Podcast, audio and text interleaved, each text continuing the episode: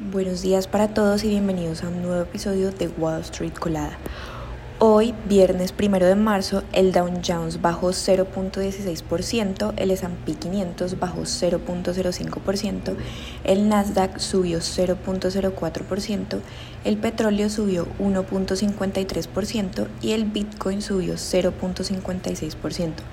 En las noticias económicas y financieras tenemos que hay muchos factores al establecer una política de drogas que a menudo se centran en los beneficios o prejuicios para una sociedad y su economía. Curiosamente, muchos países y regiones están dando marcha atrás en sus decisiones recientes, lo que puede tener importantes impactos y efectos en los resultados corporativos. Por ejemplo, Nueva Zelanda revocó esta semana una prohibición de venta de tabaco a las generaciones más jóvenes que debía entrar en vigor en julio. También Tailandia acaba de anunciar que prohibirá el uso recreativo de cannabis a finales de este año, citando los impactos negativos del uso indebido y los riesgos de conducir a otras drogas a largo plazo. También, más de tres años después de que el primer estado de Estados Unidos despenalizara cosas como la heroína, la metanfetamina, la cocaína y los psicodélicos, Oregon está empezando a pensarlo mejor. La gobernadora Tina Cottet ha declarado el estado de emergencia para el fentanilo, mientras que los legisladores están a punto de derogar la medida 110 y la sobredosis de opioides se han triplicado desde 2020.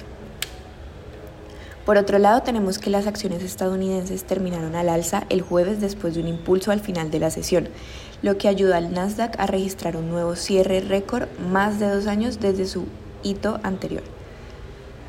También tenemos que New York Community Bancorp cayó un 21.7% el jueves después de retrasar sus prestaciones del 10K. Dell se dispara a medida que la fuerte demanda de servicios de inteligencia artificial contribuye a los resultados. Fisker en caída libre tras señalar dudas sobre su funcionamiento.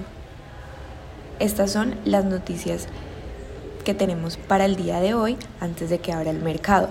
Les recomendamos que pueden encontrarnos en todas nuestras redes sociales como arroba Spanglish Trades y visitar nuestra página web www.spanglishtrades.com para que no se pierdan ninguna noticia en la actualización del mundo de la bolsa de valores en español. Gracias por acompañarnos y escucharnos. Los esperamos en el próximo episodio de Wall Street Colada.